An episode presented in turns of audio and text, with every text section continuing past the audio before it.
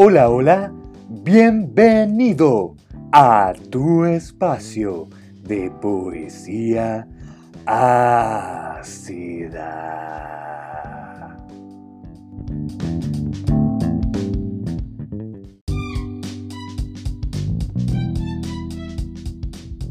Hoy, en un nuevo capítulo de Cuentos Ocultos, veremos la historia denominada El gato negro, una historia de ciencia ficción en tercera persona en esta serie de siete microrelatos que aparentemente no tienen ninguna relación, pero que terminan conectando varios sucesos de manera simultánea. Misterio, suspenso, intriga, drama, romance, comedia, ciencia ficción, onírico, bélico, acción, distópico, todo en esta serie de siete microrelatos denominados Cuentos Ocultos. Hoy veremos la historia de un grupo de científicos que está a punto de descubrir algo muy intrigante. En el capítulo anterior veíamos la historia de una pareja que conocía a, una, la personificación de la danza que les enseñaba algo sobre su interior. Y en el final del capítulo nos encontrábamos con una situación un poco desconcertante debido a que no tenía una relación directa con la historia que sucedía. Hoy veremos la continuación de estos siete microrelatos con El gato negro, aquí en Cuentos Ocultos, en Poesía Ácida.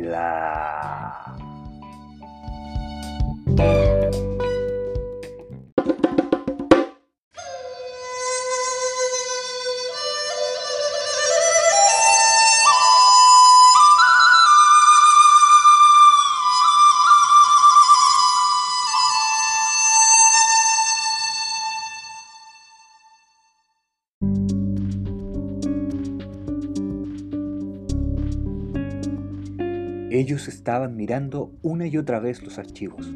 Al parecer los resultados de su investigación no marchaban según lo esperado. Cinco personas trabajando días y noches sin parar, sin ver la luz del sol. La frustración y la ansiedad estaba comenzando a apoderarse de su voluntad y sus pensamientos. Se sentían cansados, enojados, el estrés los estaba consumiendo como un cáncer. El líder de equipo citó a todos a reunión había tenido una conversación privada con la directiva de la empresa que financiaba sus investigaciones. En sus manos una carpeta negra, con una etiqueta de archivo clasificado de nombre El Gato Negro. Uno de esos documentos contenía una larga lista de sujetos de prueba, los cuales estaban designados por números. Uno de los últimos en la lista terminaba en 487. Era un número largo, así que el equipo de científicos se referían a ellos por la sigla SR487, donde eran estos últimos tres números los correspondientes a los últimos tres del largo código que acompañaba aquella lista de sujetos de prueba. Llevaban 18 semanas haciendo pruebas a pequeña escala y el plazo de financiamiento estaba a punto de cumplirse. Debían trabajar más duro y redefinir su estrategia. Uno de ellos planteó la idea de pasar a la siguiente fase. Los demás se inquietaron. Pasar a la siguiente fase significaba que a pesar de no tener lista la droga experimental, se expondría a los sujetos de prueba a condiciones más extremas, las que podrían provocar su muerte. La verdad es que no les importaba si otro sujeto de prueba fallecía. Conseguir nuevos sujetos no era el problema. El problema en realidad era que si fallecían no podrían conseguir unos nuevos sujetos con mayor rapidez y les quedaba poco tiempo. La situación les estaba sobrepasando, así que tras una breve votación, 4 a 1, la siguiente fase se pondría en marcha a las 21.00 horas. Faltaban 4 horas, así que decidieron tomarse ese tiempo para descansar y reponer energías. La investigación había llegado a niveles impensados.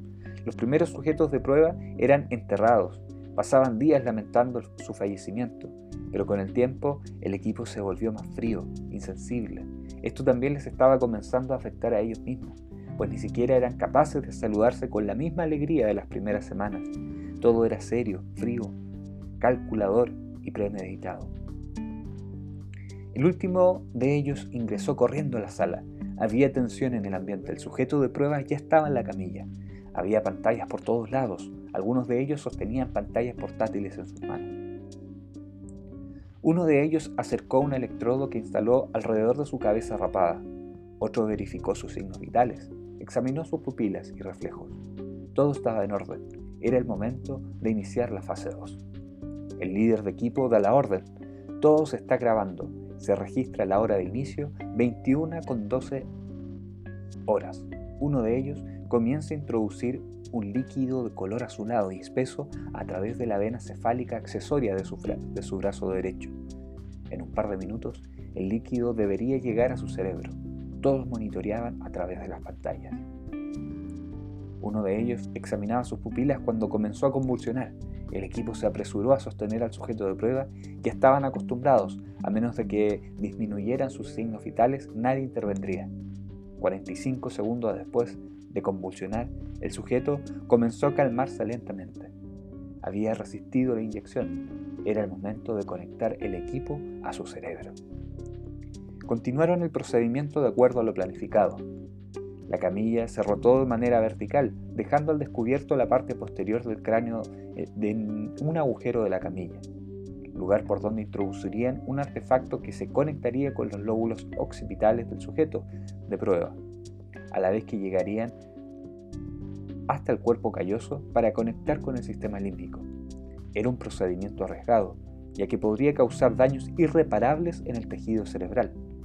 Y aunque el sujeto de prueba sobreviviera, no volvería a servir de utilidad alguna, y habría que matarlo de todas formas. Aun si el experimento fallaba o funcionara, esto era una posibilidad. Hecho el, procedimiento, todos miraban fijamente la pantalla principal. Al principio, nada. Todo negro o gris. De a poco, algunos destellos en la pantalla. Algunas imágenes entrecortadas, difíciles de escribir, bastante difusas. Pasaron 15 minutos calibrando el artefacto. No pasó mucho tiempo hasta que consiguieron una imagen nítida en el monitor. Una imagen tras otra iban y venían, la alegría en sus ojos describía lo que sentían en todos, todos los miembros del equipo en aquella sala. Claro, excepto el sujeto de prueba, que, que seguía en coma. Lo logramos, por fin lo logramos, dijo uno. Todos estaban asombrados por su logro científico. Después de tanto trabajo, ahora podían ver las memorias del sujeto de prueba. Comenzaron a registrar y a guardar toda esa información en megadatos.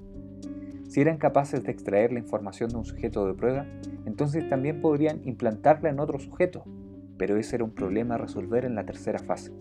Por ahora lo importante era acceder a la información contenida en las memorias del sujeto, lo que estaba resultando todo un éxito. La siguiente prueba, luego de comenzar a almacenar las memorias, consistía en inducir desde el exterior algún pensamiento o memoria. Querían saber si podían hacer recordar al sujeto de prueba alguna memoria específica, ahora no de manera aleatoria, sino de manera inducida.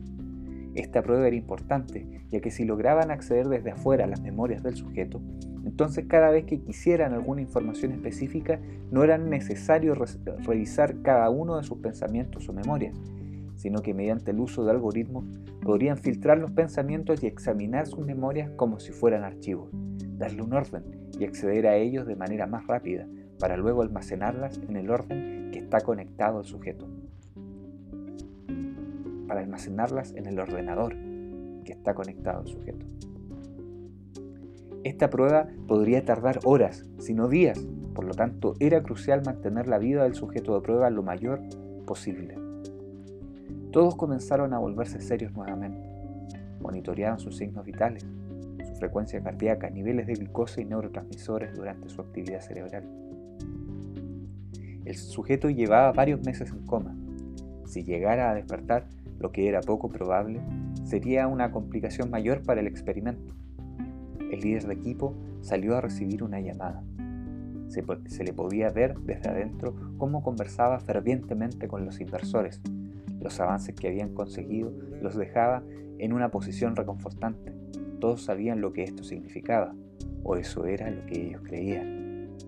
La conversación termina con uno de los miembros del equipo archivando la carpeta clasificada y rotulada como El Gato Negro, experimento aprobado con éxito.